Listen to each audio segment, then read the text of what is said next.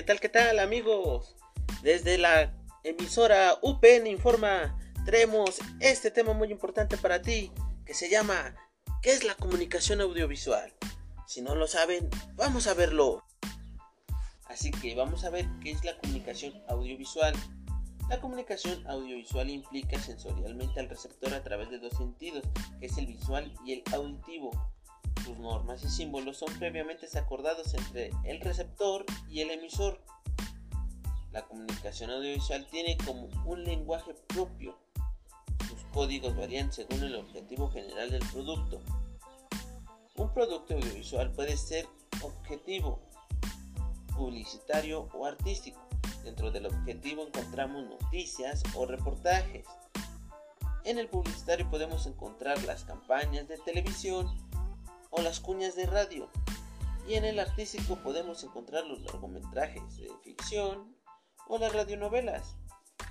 Dentro de la comunicación audiovisual pueden agruparse los productos de industria tan diversos como el cine, la televisión, la radio e incluso internet y los videojuegos. Muy bien, ahora su importancia en la educación es que las podemos tomar como un conjunto de técnicas visuales y auditivas que apoyan a la enseñanza.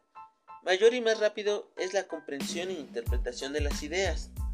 La eficacia de los medios audiovisuales en la enseñanza se basa en la percepción a través de los sentidos, los medios audiovisuales, de acuerdo a qué forma o cómo son utilizados, pues se pueden considerar como apoyos directos de proyección. Los medios audiovisuales son uno de los medios más importantes dentro del ámbito educativo, tratándolos tanto desde el punto de vista de enseñanza como del aprendizaje. De esta manera podemos desarrollar la formación de profesorado y realizar actividades de promoción social.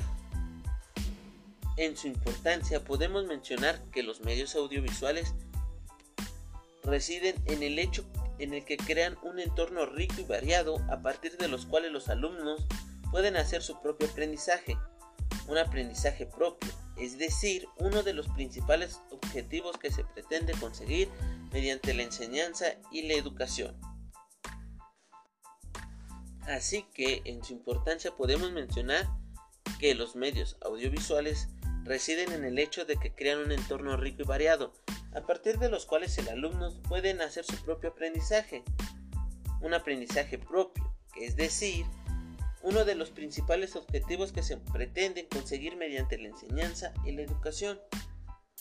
Algunos materiales y medios audiovisuales tradicionales que podemos encontrar son las características físicas, por ejemplo la diapositiva, que es fundamental en un medio gráfico y puede servir para presentar fotografías originales o copias de materiales tomados en cualquier documento impreso. De ahí vienen lo que es las imágenes diascópicas o retroproyector, que es un medio visual fijo que se utilizan materiales que permiten el paso de la luz o sus transparencias. Por este motivo la intensidad luminosa sobre la pantalla es suficientemente grande como para que no haya necesidad de oscurecer la habitación.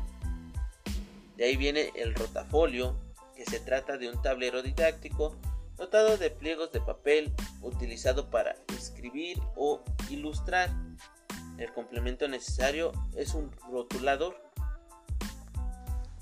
Así que vamos a hablar del más importante para mí, que creo es el más antiguo, no sé, pero vamos con el pizarrón, que es un tablero mural las imágenes del pizarrón van integrados en una totalidad a la que por fin se desea arribar.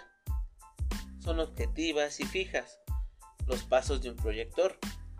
Son imágenes acumulables. El pizarrón soporta entonces anotaciones que permiten términos y trozos esenciales que se realizan a la par de una exposición verbal y van configurando esquemáticamente la estructura de la presentación. También este nos permite exponer en el gran variedad de materiales y trabajar instrumentos como reglas, compás o plantillas. Bueno, ya que vimos los tradicionales, me gustaría recalcar que hay una clasificación que son los medios audiovisuales tradicionales, que ya les acabo de mencionar, y los medios audiovisuales sonoros, que son discos fonográficos, cassette, discos compactos de audio, radiofusión, televisión, cine y video.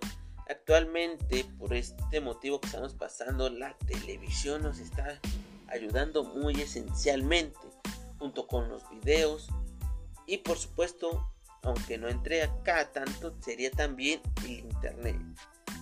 Y vamos a hablar de sus ventajas. ¿Qué ventaja nos trae? Las ventajas que trae son que su empleo permite que el alumno asimile una cantidad de información mayor a percibirla de forma simultánea a través de dos sentidos, que es la vista y el oído. Otra ventaja es que la calidad de la educación a través de los medios audiovisuales posibilitan una mayor apertura del alumno y del centro escolar hacia el mundo exterior, ya que permite superar fronteras geográficas.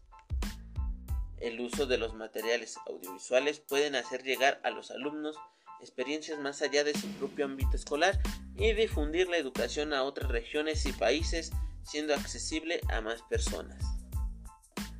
Otra sería el rápido avance tecnológico de soportes informáticos como los ordenadores, los discos de video digital, los discos compactos, y estos nos van a permitir el uso de mejores herramientas para profesores y alumnos en el ámbito de la educación, permitiendo la calidad en este proceso. La última, pero no menos importante, es que los discos compactos se utilizan para almacenar grandes cantidades de datos, como las enciclopedias universales, especializadas o películas sobre cualquier tema de interés. Aunque ya ahora no se ocupen tanto los discos, podemos también acá meter lo que es la memoria USB, que es un poquito más moderna, se podría decir, más a la época. Y actualmente ahora lo que más nos recomiendan es estarlo subiendo a la nube. Pero aún así no hay que dejar de decir esta planeación o estos discos compactos. Que si lo planeamos bien, un disco te puede ayudar muy bien. Solo tiene pocas desventajas, son más ventajas que desventajas, pero sí quisiera mencionarlas para que las tengamos en cuenta. Una de sus desventajas es el uso inadecuado de las partes de los niños y jóvenes en los medios audiovisuales. La otra sería la ficción en el uso de algunos de los aparatos audiovisuales. Una muy importante y a la vez muy dolorosa es que el costo puede ser muy alto. Claro, va a ir dependiendo del medio, pero sí puede llegar a ser muy alto. Así que es por eso la razón que nuestras escuelas no tienen a veces la mayoría de estas cosas por lo mismo de la cantidad de dinero que puede generar comprar uno.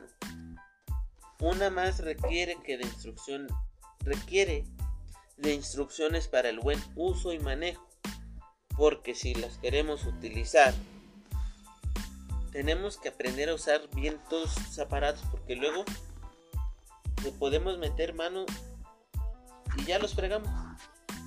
Entonces hay que saberlos usar. Pero ahí en fuera, la comunicación audiovisual y los medios por el cual se hace son muy grandes. Son muy buenas para llevar una educación muy pero muy buena. Una educación muy genial y sobre todo marcar y realizar los objetivos que nos planeamos, ¿va? Así que soy Brian Sánchez Alcántara desde UPN Informa. Hasta pronto. Bye.